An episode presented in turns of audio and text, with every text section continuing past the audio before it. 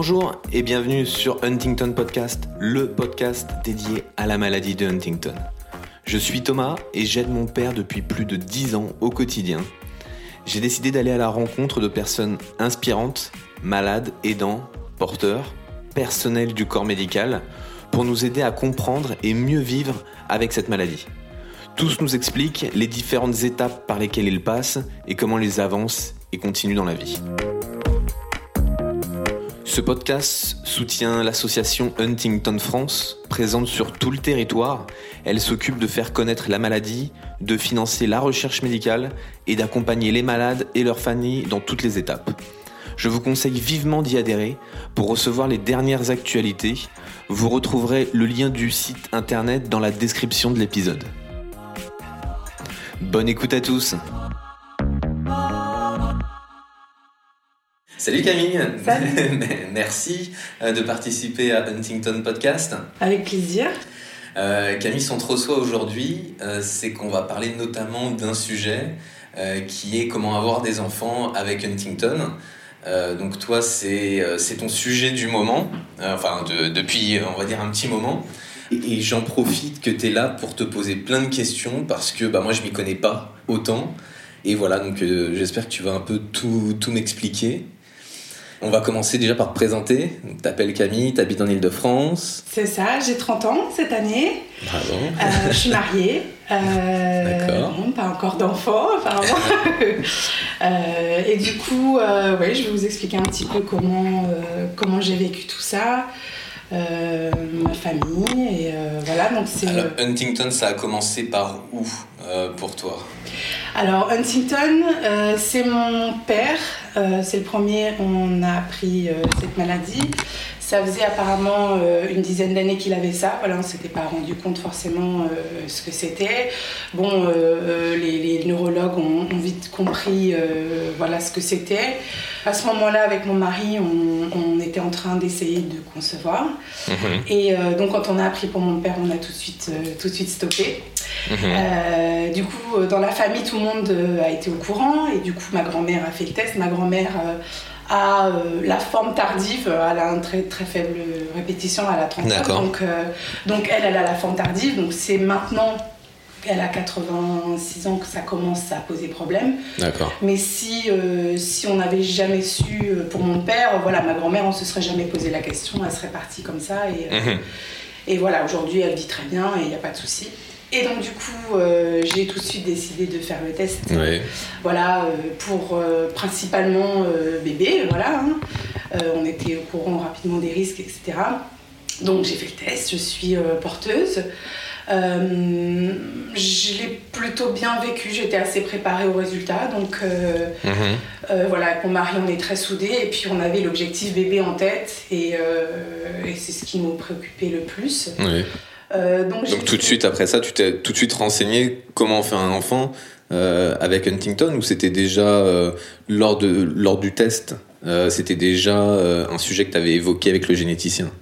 Alors moi j'ai eu, euh, je pense par rapport au témoignage des autres, des autres je pense que j'ai eu euh, beaucoup de chance parce que euh, depuis le début, euh, je suis suivie à Mondor et j'ai toujours été vraiment encadrée, mais parfaitement. Vraiment, euh, du début du test, j'ai eu une psychologue qui me suit encore, euh, j'ai euh, j'ai eu le généticien, j'ai eu l'assistant du généticien. On m'a toujours tout bien expliqué, les options, ce que ça voulait dire, et voilà. Et vraiment super bien suivi. Je me souviens que j'ai été orientée en rien du tout, qu'on m'a exposé les faits et que après, bah voilà, avec mon mari, c'était évident après pour nous que, que voilà, que à partir de ce moment-là, on voulait euh, passer par le DPI et que, euh, et que c'était notre option, notre seule option pour l'instant. Euh, donc voilà, donc du coup on a été très vite orienté par le généticien qui nous a euh, présenté à Strasbourg, donc c'est le, euh, le centre le plus proche de, de l'île de France. Enfin, moi j'habite en plus dans l'est de l'île de France, donc, euh, Ouais. donc du coup c'était Strasbourg directement. Il me semble qu'il y a Montpellier,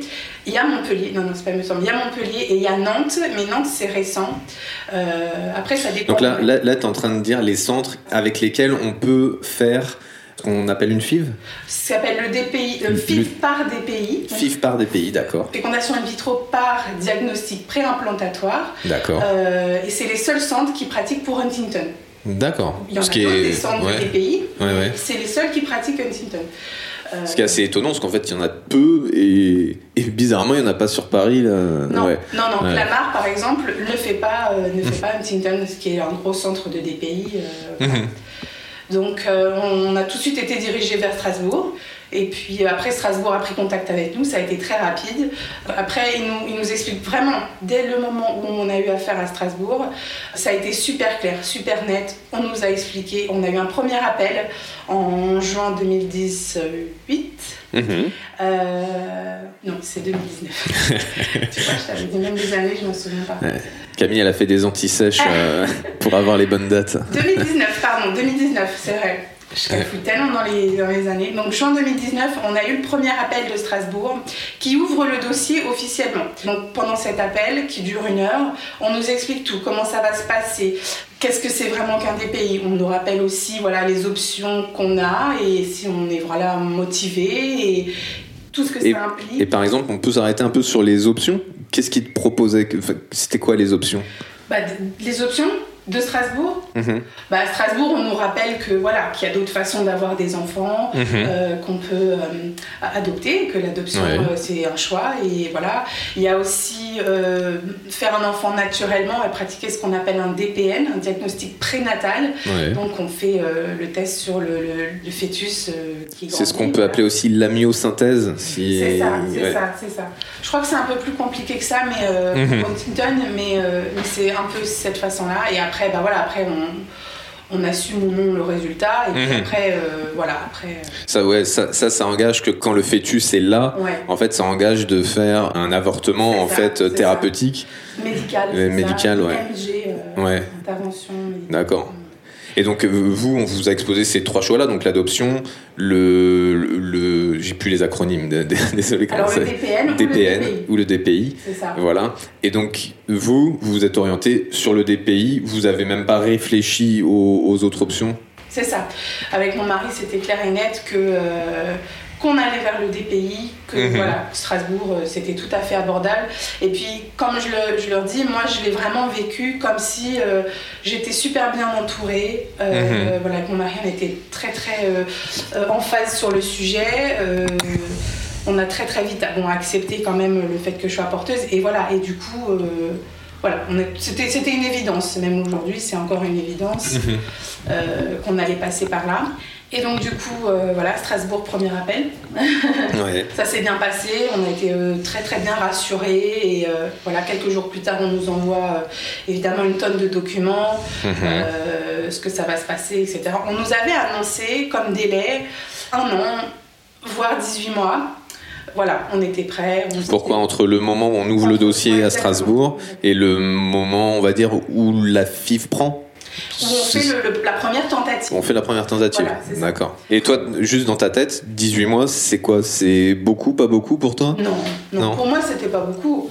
Je, je- je me suis inscrite, c'est vrai que tout de suite je me suis inscrite sur euh, des groupes internet, sur euh, des groupes Facebook, sur, euh, Ouais. sur le DPI et sur même les FIV. Les, T'as des noms comme ça que tu peux donner Tu te souviens ou pas des, Euh, des noms oui, des bah, il y a groupes diagnostic préimplantatoire, il y en a un qui s'appelle comme ça, il y en a un qui s'appelle qui s'appelle FIV et DPI. Euh, Donc, C'est des groupes Facebook. Ouais, où les, où les, les- les filles, bon, c'est généralement des filles, qui postent un peu euh, voilà, leurs problèmes euh, avec les, les- traitements hormonaux ou même leurs témoignages. Et, franchement, honnêtement, ça c'est c'est super. Et honnêtement, un an, 18 mois, comparé à ce qu'on lit, c'est pas grand chose. C'est D'accord. pas grand chose. Ok.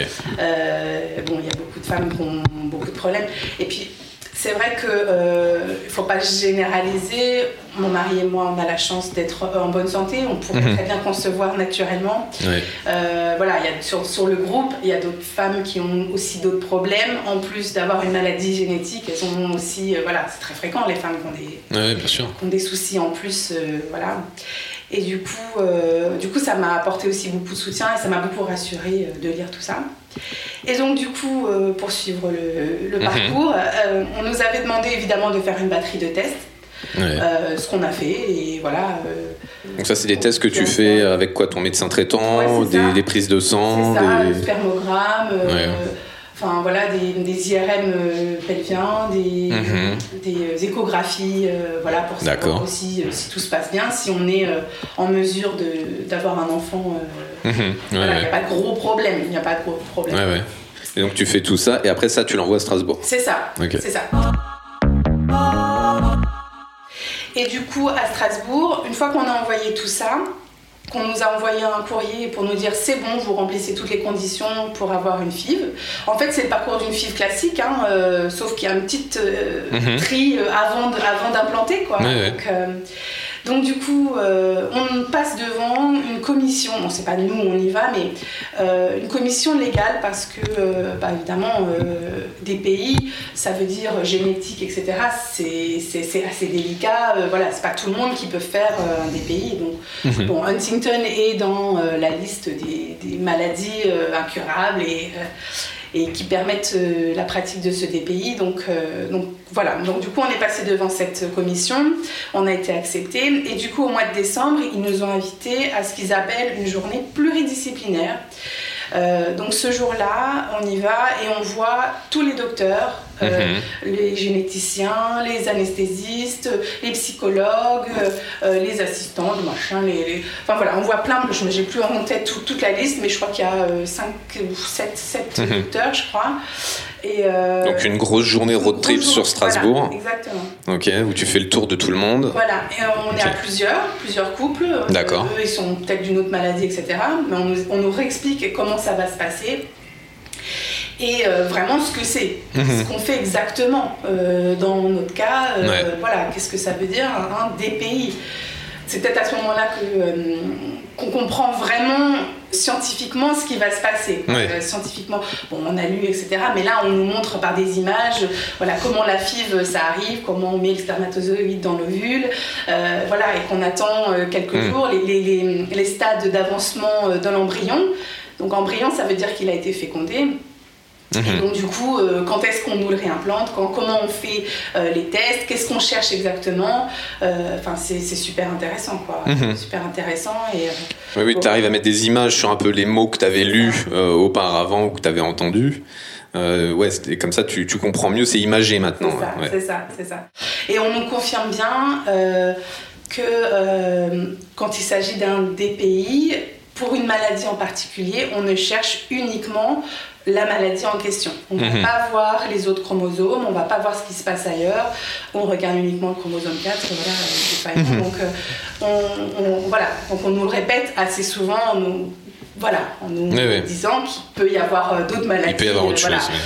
Bon, le, le- le- c'est comme tout le monde, après c'est une FIF classique quoi. Et ça, vous n'avez pas posé la question. Parce que moi, la première question qui viendrait, c'est bah pourquoi? Pourquoi, pourquoi on n'a pas le droit de voir s'il n'y a pas autre chose, quitte à faire le truc? Bah c'est la loi. C'est la loi C'est la loi. Ouais. C'est la loi qui veut ça, euh, voilà. euh, on- on- comme je te dis, on est passé devant une commission pour cette maladie et Ouais. pas pour une autre. Pas pour une autre, d'accord. Euh, voilà. Ouais. On peut très bien avoir une autre maladie génétique, euh, voilà. Mhm. On était conscient de tout ça, et on nous le rappelle et on nous rassure, et voilà. Mhm. Et jusqu'à cette journée pluridisciplinaire, euh, je m'étais fait la remarque euh, au mois de janvier et février qu'on nous a toujours pas parlé finalement des traitements hormonaux.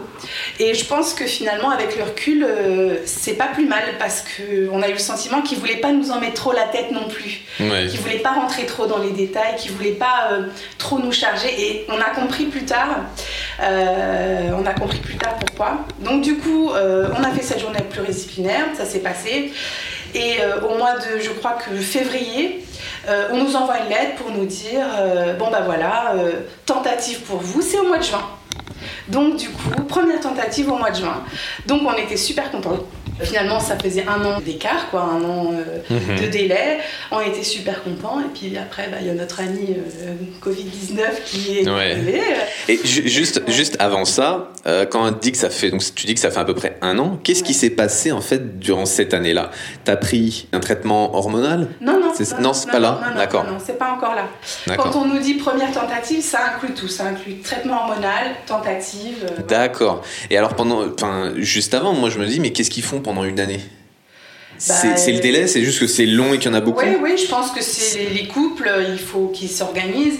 Non, on comprend parce qu'une fois qu'on fait le, le DPI, euh, quand ils prennent en charge vraiment les couples, quand ils disent la tentative, euh, c'est à ce moment-là, c'est ce mois-là, ils nous prennent en charge tout ce mois-là, vraiment à 100%.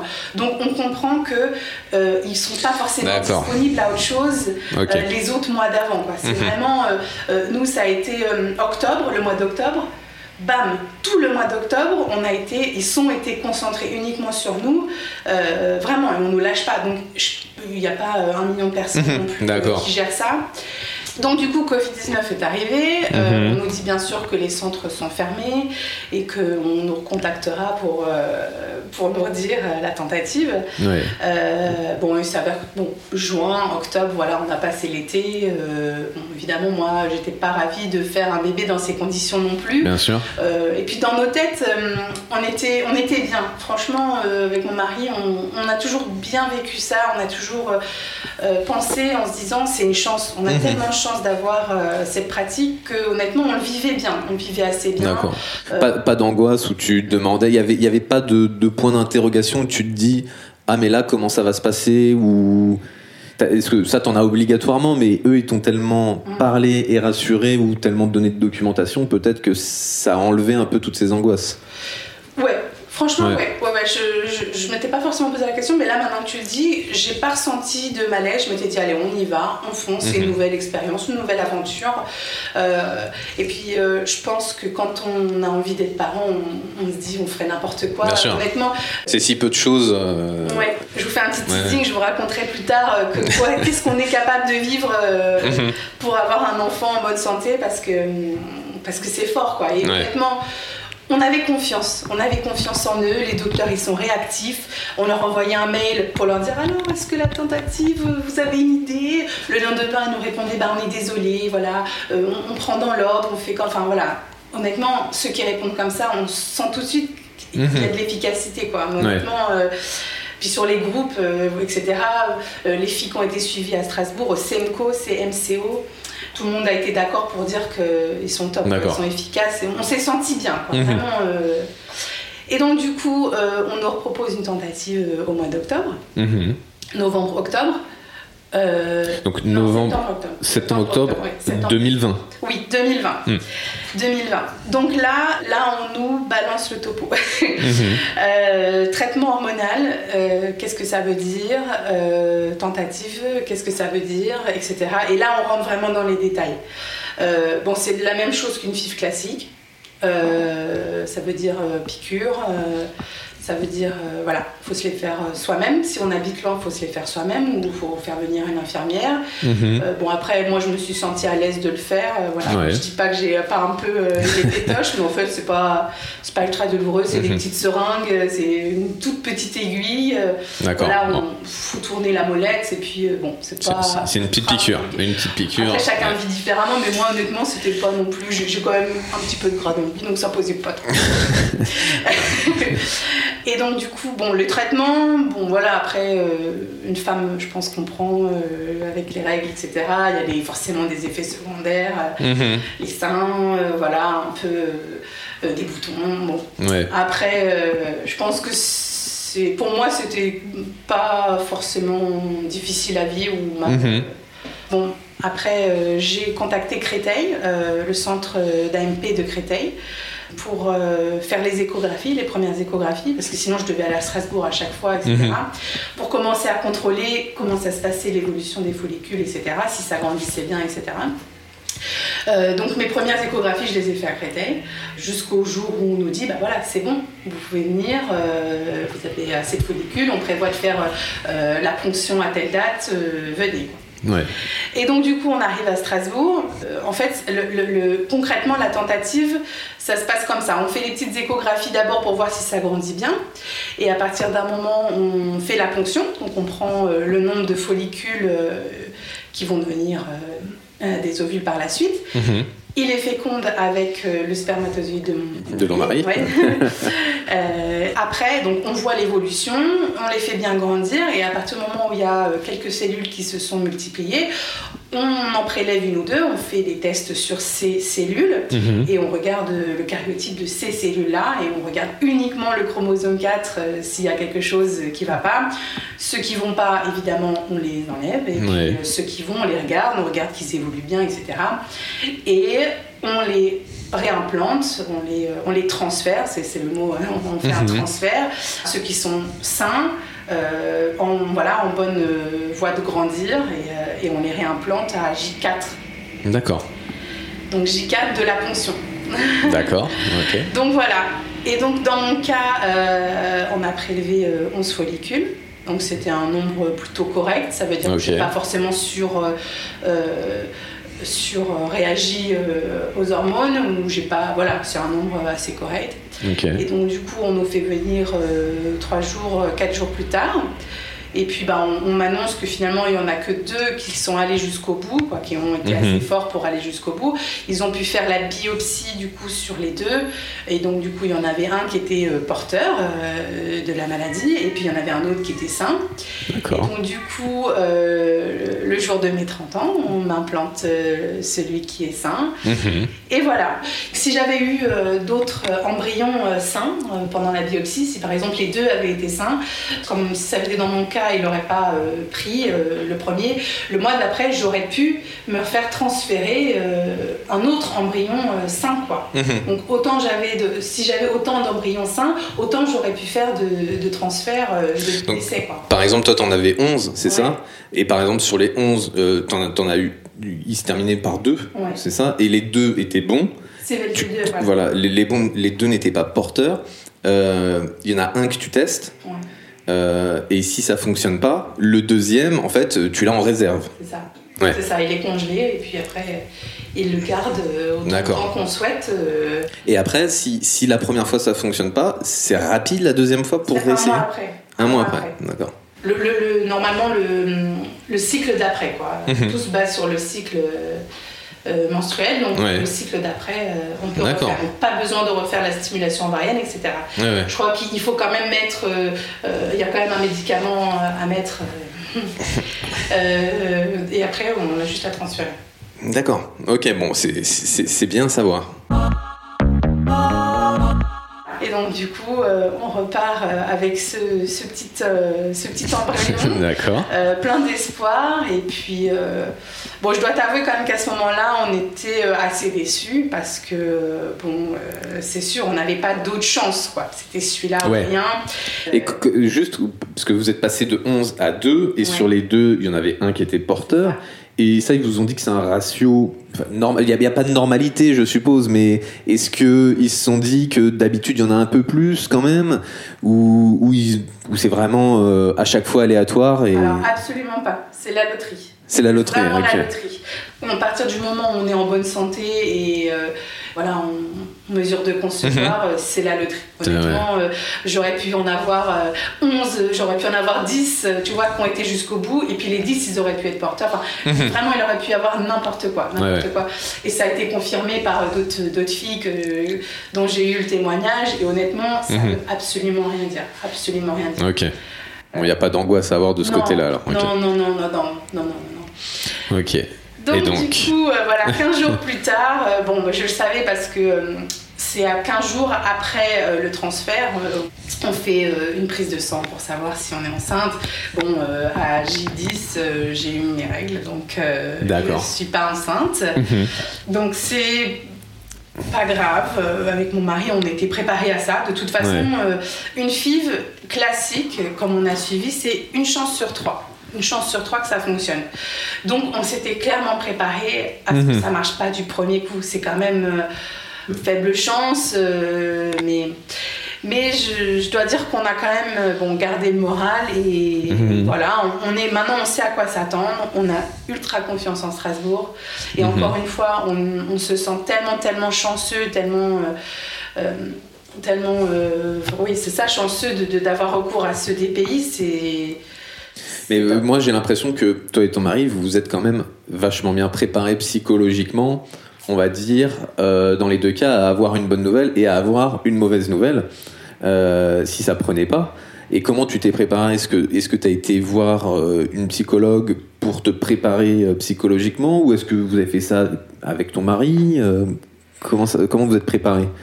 Alors, je suis suivie par une psychologue euh, depuis l'annonce du résultat. Je dois dire que je, je fais peut-être un travail sur moi parce que. euh, bon, mon mari, euh, je dois dire qu'il il est facile, il est calme, il est toujours patient, il est toujours euh, dans l'écoute et voilà, quoi qu'il arrive. C'est l'homme idéal quoi. Ah, honnêtement, je vous le laisserai pas à personne. hein. Mais c'est pas facile. Je dois pas dire que c'est- facile, ouais, c'est Mhm. etc. Il faut, il faut quand même euh, faire un travail pour accepter. Et puis ouais, je, je sais pas, je sais pas, peut-être Mhm. une force. euh, je sais pas, peut-être une force que- qui ouais. attend. euh, J'ai ma psychologue qui me, qui me dit ça, qui m'a dit ça, et ça me ça m'a beaucoup touchée. Euh, elle me dit en fait dans tout ce- cette cette tentative et cette espérance, etc. On est quelque part déjà parents, Mhm. déjà parents responsables en Mhm. fait, en imaginant que euh, que- qu'on qu'on est déjà parents, qu'on est déjà en train de penser au futur de notre enfant, qu'on est déjà euh, voilà, on pense au futur de notre enfant et, Ouais. et c'est ça, ça me donne la force. Moi, je, je- je vois les yeux de mon, j'imagine les yeux de mon enfant le jour où il aura euh, l'âge de comprendre, euh, je sais Mhm. pas, 15 ans, 14 ans, où je lui expliquerai, il commencera à voir que maman sera malade et que je Mhm. lui expliquerai, bah voilà, on t'a pas fait naturellement, mais on a tout fait pour que voilà, t'aies pas cette chose, Ouais. t'aies pas posé la question, que t'aies pas passé par là, t'as pas expliqué à ta petite copine ou ton petit copain euh, euh, que t'es porteur et Mhm. qu'il y a des doutes et qu'on sait pas et et ça, ça me donne toute la force du monde. Mhm. Honnêtement, ça me donne toute la force du monde de voir dans ses yeux, de lui expliquer ce jour-là pourquoi on a fait ça et qu'aujourd'hui, il a pas à y penser, quoi. Il a pas passé Mhm. par tout ça. Ouais, ouais. Bah, c'est peut-être la réponse, c'est que toi tu. En fait, t'es déjà maman. Donc euh, Ouais, c'est peut-être ouais.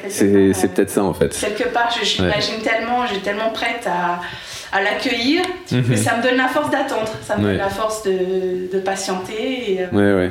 Et, de, et voilà, et que quand, si, quand t'as la mauvaise nouvelle, et ben ça te donne la force de, de rebondir euh, pour, euh, pour aller sur une nouvelle tentative. c'est ça, c'est ça. Avec mon mari, on se dit, euh, on s'aime trop pour que ça marche pas, tu Mhm. vois. Ouais. Donc, Ouais, ouais. on garde plein d'espoir et on, on est bien entouré. Donc, donc Bon, bah, l'avenir est forcément, sera forcément beau Mhm. et on retentera. On s'est réinscrit et puis sûrement dans six mois, on, nous- on nous redonnera une date. Et puis voilà. Ouais, ouais. Les chances seront peut-être favorables, seront peut-être meilleures. Et, Bien sûr. Voilà. Puis maintenant tu connais le chemin, donc on va dire. euh, Exactement. Donc, ouais. Strasbourg, on. Ok. Voilà. D'accord. Bon bah écoute, c'est cool. Merci en tout cas de, de nous avoir raconté tout ça, euh, Camille. Euh, Est-ce que tu voulais rajouter quelque chose qu'on va, on, on va on va en rester là, on va terminer?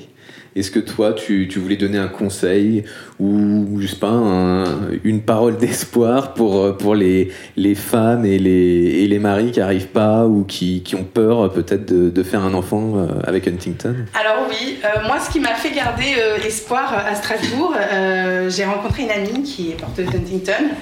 Je suis allée chez elle euh, pendant la tentative. Euh, elle a deux petits garçons magnifiques et elle est enceinte euh, du troisième. Et quand elle me regarde dans les yeux et qu'elle me dit, tu vois, ça marche, ça marche, et honnêtement, euh, moi, ça me donne plein, plein de- d'étoiles dans les yeux en me disant, c'est possible, quoi, c'est possible, il faut être patient, il faut... euh, voilà, garder espoir et puis, euh, et puis surtout pas se dire que c'est la fin, que c'est terminé, etc. Il faut positiver et euh, ouais. Et puis il faut parler surtout, il faut parler, il faut pas hésiter à témoigner et ça c'est c'est cool. J'espère avoir aidé euh, des personnes qui se posaient la Mhm. question et, euh, et voilà. Bah, mer- Merci Camille en tout cas pour, euh, pour ce bel espoir que tu nous donnes. Avec plaisir. À bientôt Camille, merci. Merci beaucoup d'avoir pris le temps d'écouter jusqu'au bout cet épisode. Je vous rappelle que l'association Huntington France est là pour vous et que la meilleure manière d'être informé de la recherche et de la prise en charge de la maladie, c'est d'adhérer à l'association. Merci à tous et à bientôt.